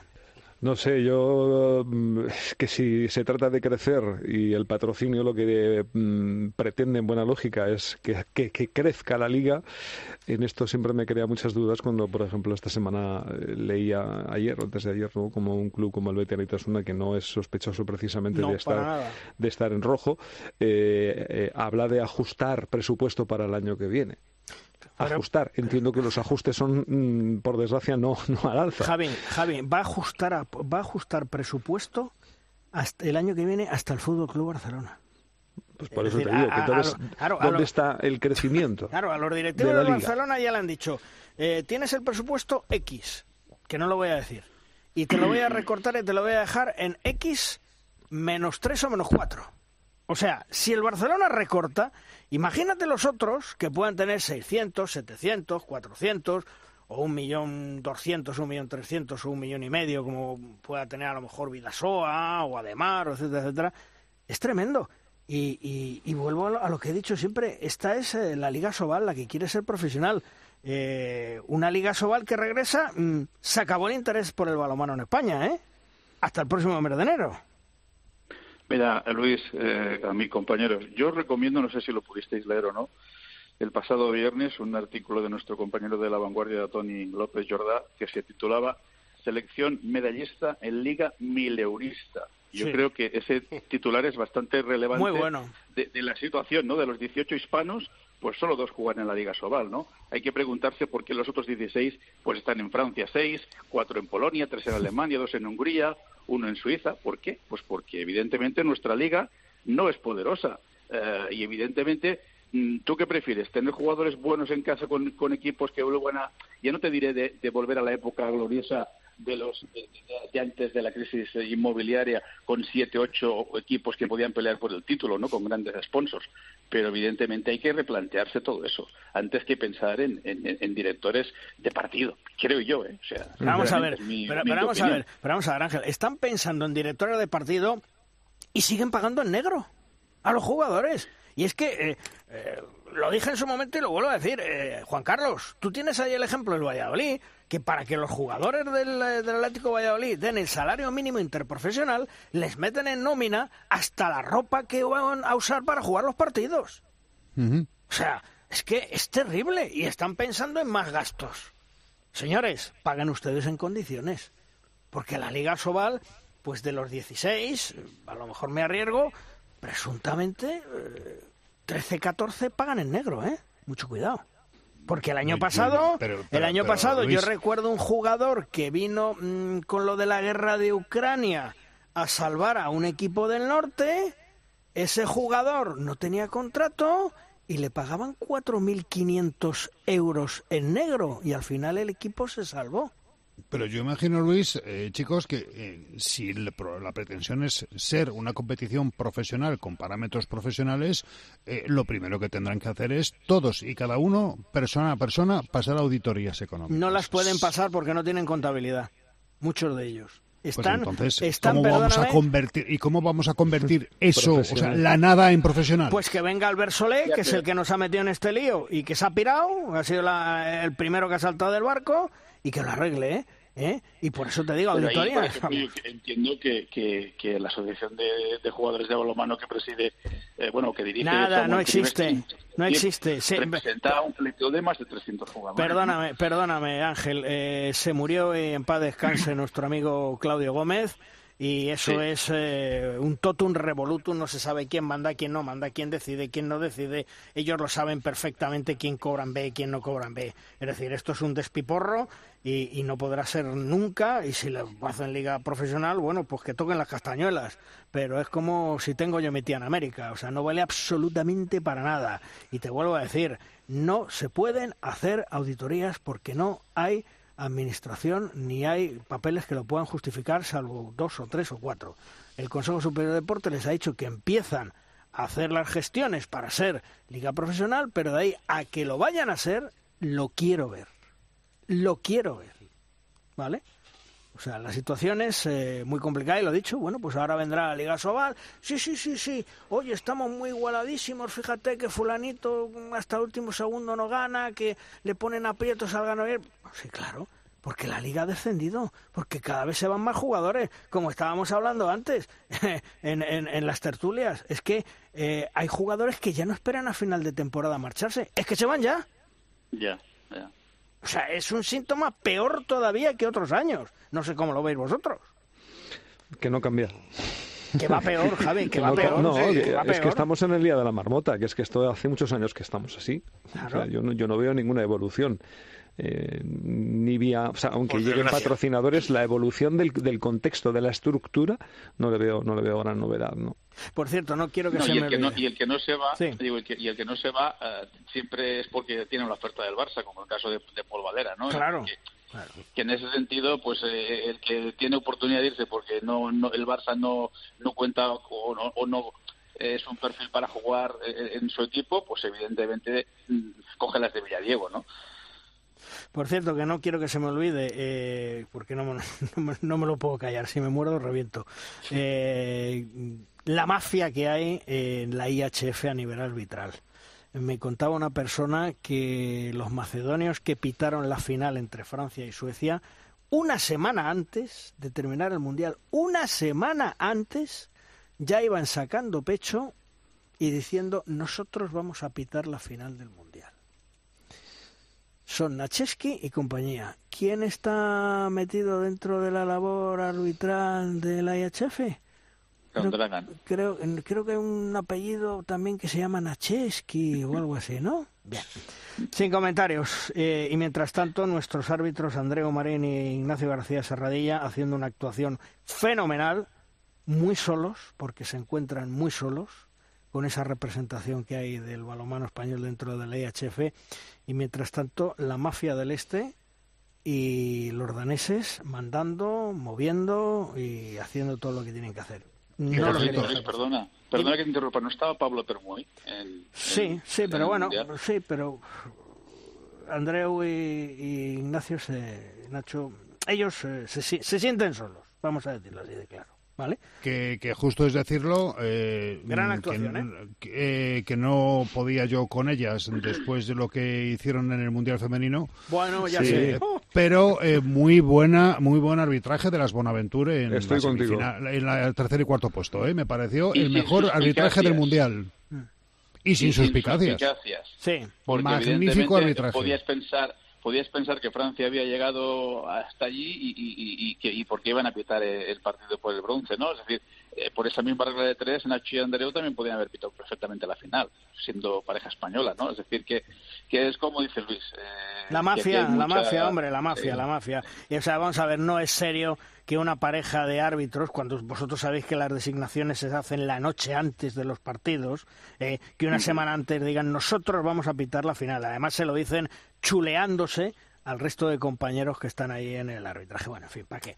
Bueno, vamos terminando nuestro, nuestra tertulia. Eh, hoy último día de nuestro compañero Javi Izu, nuestro compañero, nuestro amigo, nuestro hermano Javi Izu, que bueno, ya sabéis que desde hace pues algunas semanas es director del Centro Regional de, de Pamplona, de Navarra, de Radio Televisión Española y bueno, pues su tarea no, no le va a permitir que continúe Pero os de echaré de menos, ¿eh? Hombre, y nosotros a ti, ya lo sabes. Sabéis Eh, que os quiero y sí. que para mí esta ha sido una segunda casa eh, laboral por esa gran amistad que me une contigo y que, Mm. bueno, que, que os llevaré como siempre muy dentro. Quién sabe, a lo mejor el camino nos vuelve a juntar otra vez. Eso te iba a decir, decir, Algún día, algún día llama fijo el Izu. Eh, El Eso- día que no me pueda callar, pediré voz. Eso te iba a decir, es decir, la puerta sabes que la tienes siempre abierta en cualquier momento y que bueno, la vida nunca se sabe, pasado mañana te apetece o puedes o tienes menos responsabilidades y vuelves con nosotros sin ningún problema, sabes que tienes la sea. puerta abierta y que esta es tú, como tú dices, tu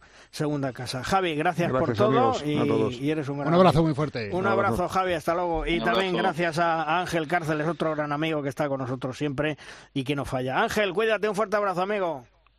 Igualmente, chao. Hasta luego. Un abrazo.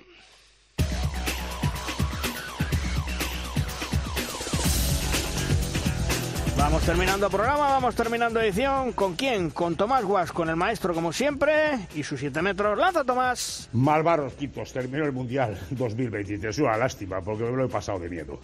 Medalla más que merecida de bronce de los hispanos. Ganar a Suecia en Estocolmo, una medallita tiene muchas narices. El equipo sigue en construcción, ¿eh? Ha realizado un tremendo campeonato bajo la, tu- la tutela, digo, del gurú Jordi Rivera. ¿Qué entrenador, qué tipo? Posiblemente uno de los mejores entrenadores del mundo y no solo de balonmano, ¿eh? Señor que sabe cambiar el ritmo de los partidos, como ha demostrado en el Mundial, y cuidar todos los detalles. Los hispanos, desde hace tiempo, creo que merecen el premio Princesa de Asturias. Hace tiempo. Han ganado en los últimos 12 años 10 medallas. Que tome nota quien corresponda. ¡Vivan los hispanos! ¡Vivan! Y viva el balonmano, caramba. Terminamos programa, un programa que ha sido especial para los juegos eh, de este Mundial 2023, los partidos, sus protagonistas y analizar todo lo que ha pasado. Juan Carlos, hasta la semana que viene. Hasta el lunes, chicos. Chema, hasta la semana que viene, un abrazo. Venga, un abrazo, gracias. Y ya sabéis, en menos de siete días, porque hoy estamos grabando martes, ahí regresamos del Mundial. El próximo lunes, como siempre habitualmente, tenéis aquí la cita con todos nosotros. Hasta luego, adiós. Are you ready for it? Put your hands up in the sky. No, no, no, no, no, no limit. Feel the rush we are